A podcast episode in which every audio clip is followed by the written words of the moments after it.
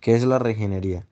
La reingeniería es un enfoque administrativo que consiste en gestionar los procesos en un lugar de funciones, rediseñando los procesos de la organización por completo para llevar, generar una mejora continua. Por definición, la reingeniería es el método mediante el cual se aplica un cambio radical en continuidad a, la operatividad de una organización con el fin de alcanzar una mejora de, sus, de su competitividad y rentabilidad mediante la aplicación de técnicas enfocadas al negocio y al cliente, renovando así los rumbos estructurales, culturales y estratégicos, rediseñando los procesos claves de manera que se centren en lograr, en lograr la, satisfacción de sus clientes y entorno dejando atrás el enfoque en las funciones organizacionales e involucrando todas las partes en el cumplimiento de las metas eh, y la manera de alcanzarlas. Eh, mi nombre es Joan Lima y voy a hablarles sobre las características y las fases de la reingeniería.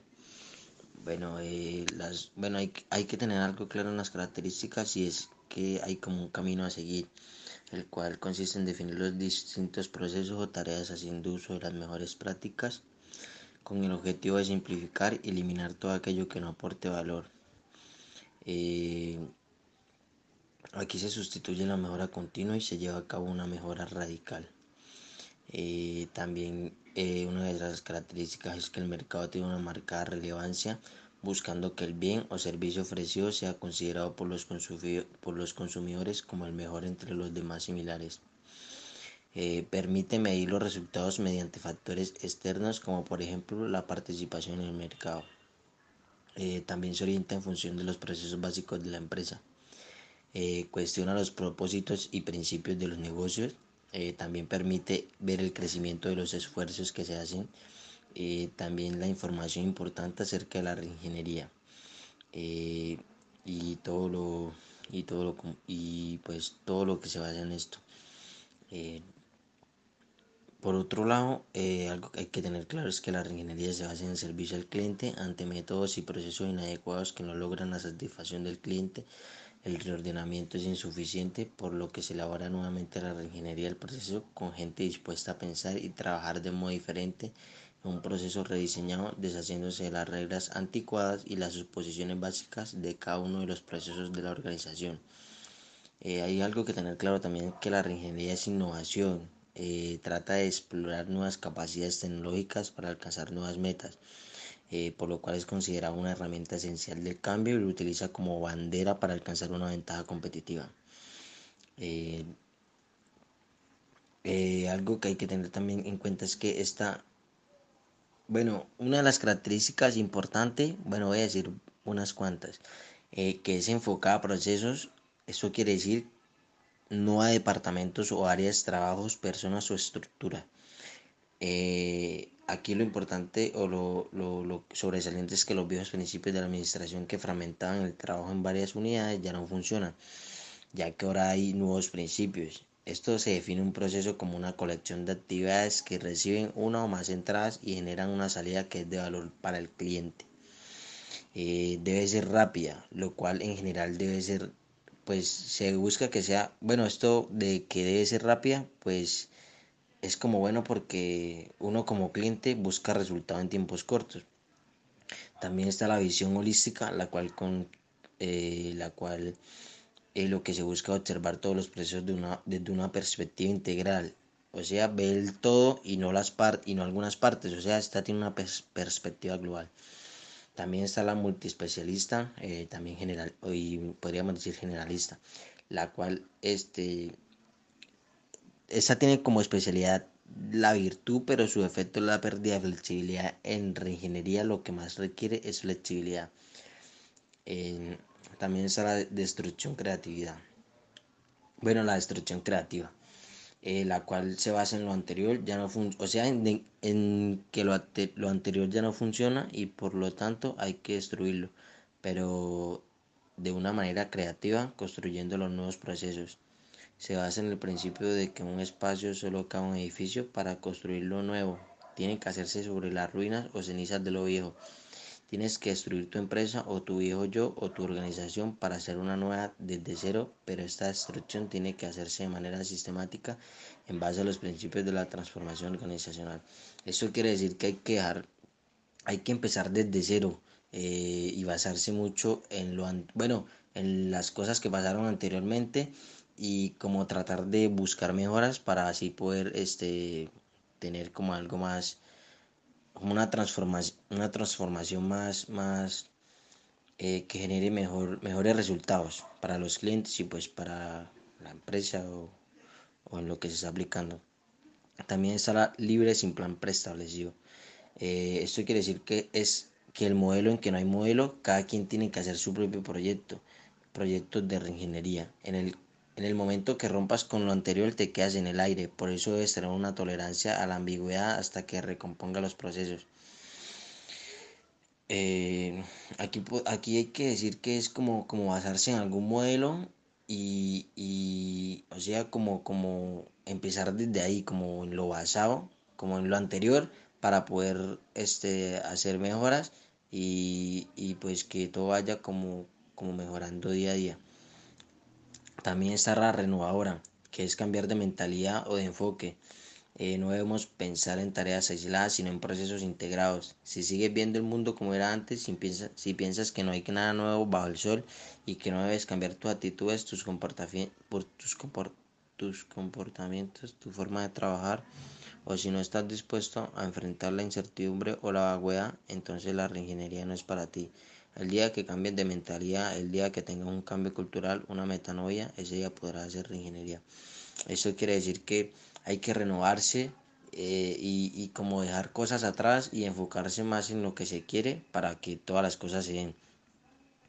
Y ahora vengo a hablarles sobre las fases de la reingeniería de proceso. Bueno, en las fases de la reingeniería. Eh, de forma suncita, esto, esto es un proyecto de reingeniería el cual este digamos que consta de cuatro fases la cual es la primera es definir el proyecto la segunda es comprender el estado actual del proceso la tercera innovar el proceso y la cuarta implementar el nuevo proceso. Eh, voy a hablarles sobre la primera definición del, del proyecto. En la primera de las fases de la reingeniería se sitúa el proyecto de reingeniería con la relación a la estrategia de la organización, decidiendo que hay que cambiar. Es el momento de planificar el proyecto y llevar a cabo cuatro actividades añadidas, la cual es crear un mapa de procesos donde se muestre el flujo de los distintos procesos que operan en la organización seguido de las conexiones entre ellos y las áreas funcionales implicadas. El objetivo es alcanzar una visión de conjunto que permita tomar decisiones sobre qué procesos serán objeto de la reingeniería. Lo otro es seleccionar los procesos objetos de la actuación, eh, seguido de seleccionar los miembros del equipo de la reingeniería. Esto será según el alcance del proyecto y a las áreas implicadas. El equipo será interfuncional y sus miembros deberán representar los agentes relevantes para el proceso. Eh, también está lo de iniciar la campaña de comunicación interna. Lo normal es que aparezcan fuertes resistencias desde el principio. Por esta razón es crucial llevar a cabo una campaña de comunicación. Se centraría en mensajes fuerzas que superen esas resistencias y dispongan a la organización para los cambios que se producirán. Eh, la segunda fase es comprender el estado actual del proceso.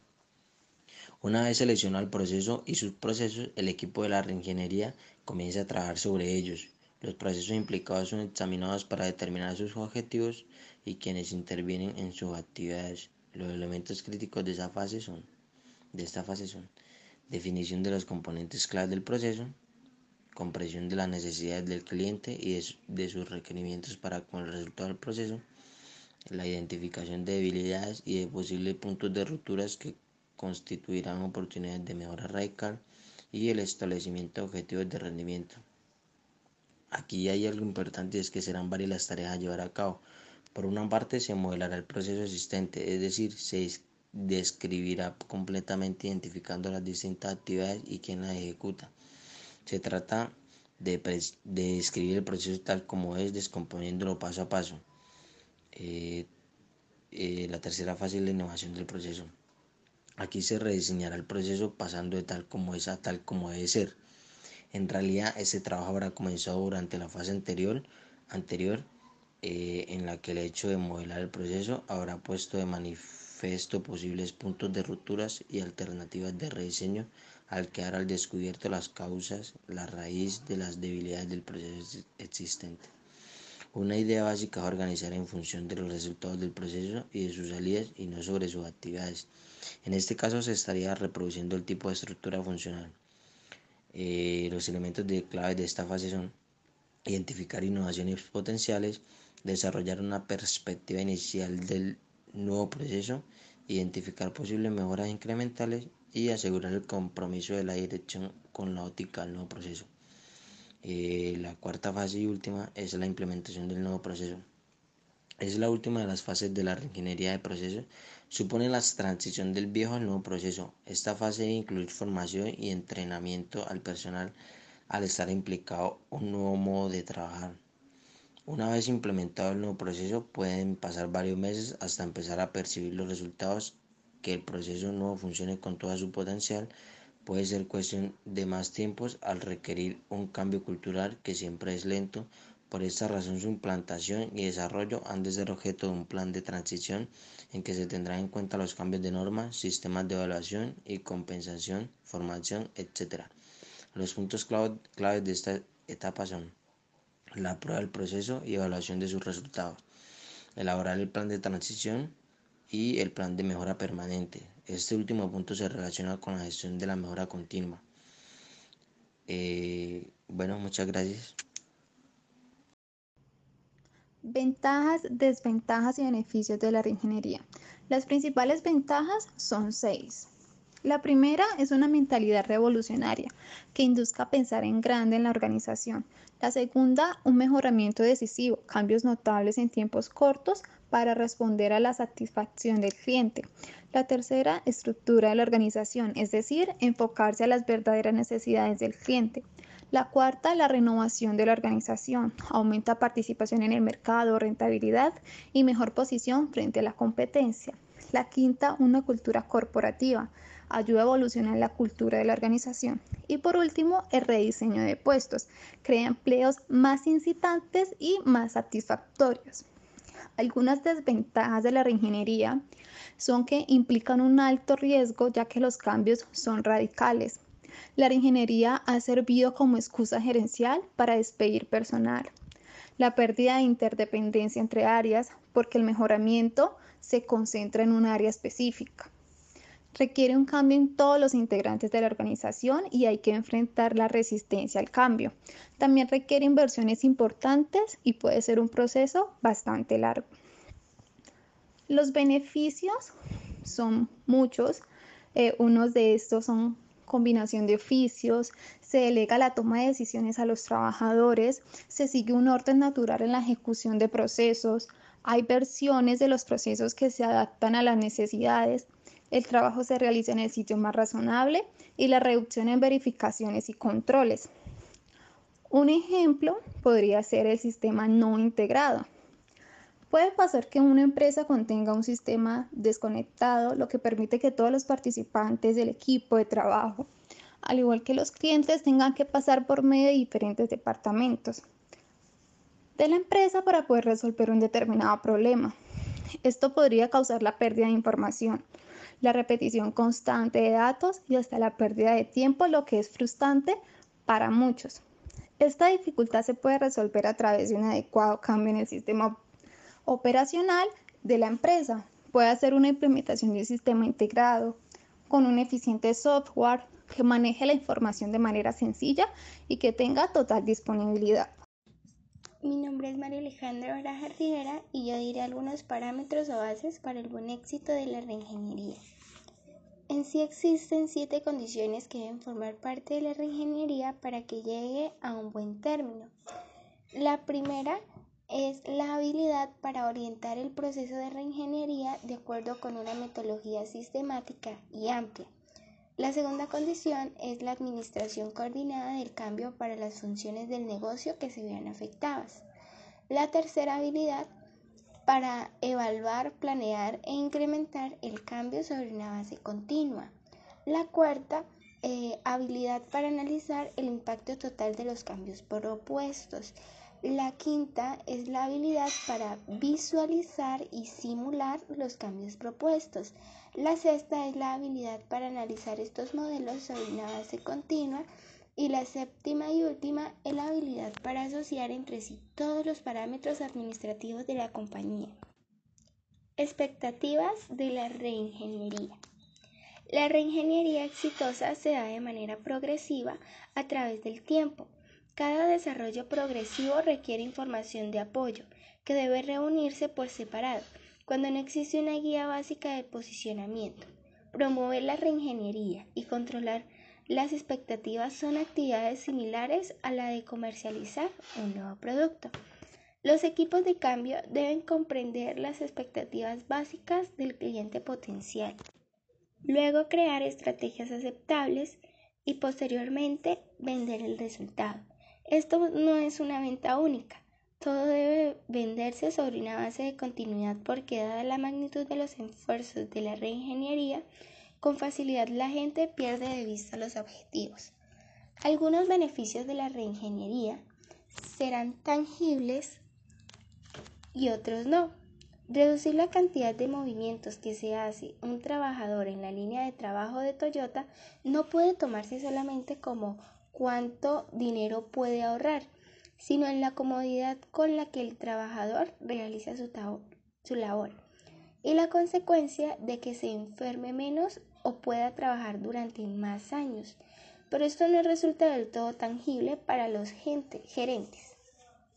Del mismo modo en que las comparaciones de costo-beneficio, los beneficios pueden dividirse en dos categorías, los que pueden cuantificarse como la reducción de desechos o tiempo y los que no.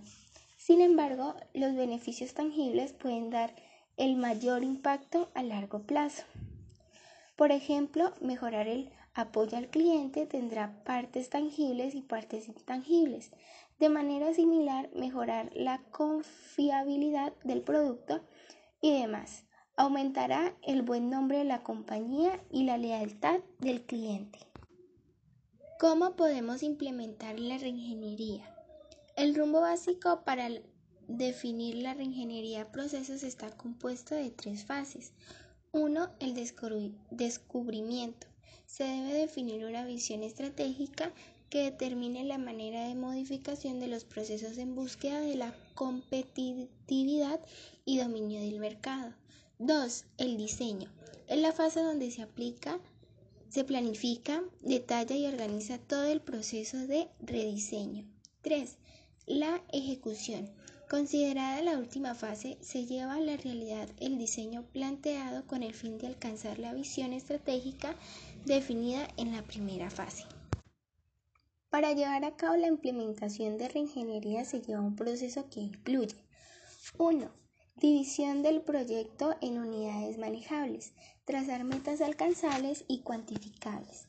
2. Definición del objetivo de objetivos alcanzables, dejando de lado las metas muy ambiciosas para concentrarse esfuerzos en avances pequeños pero seguros y constantes. 3. Se debe transformar la administración intermedia para inclinar su visión hacia la necesidad del cambio, para que fluya adecuadamente los tratados directrices desde la dirección hacia los empleados de los niveles bajos. Cuarto, deben acoger tecnologías de información con herramientas innatas de la empresa, de manera que se acelere la comunicación, la respuesta y la disminución de tiempo en trámites, concentrando mayor tiempo en la aplicación de la estrategia. Los beneficios de implementar la ingeniería son los siguientes. Algunos beneficios que pueden alcanzar una empresa rediseñar son 1. Cambio de los procesos actuales a los procesos más eficientes. 2. Cambios a los procesos que requieran menor control y verificación. 3. El comportamiento de los trabajadores se torna activo, aportan ideas, opiniones y participan en la mejora y avance de los procesos. 4. Combinación de tareas, convirtiendo varias en una sola integral. Y quinto, una mejor organización del trabajo.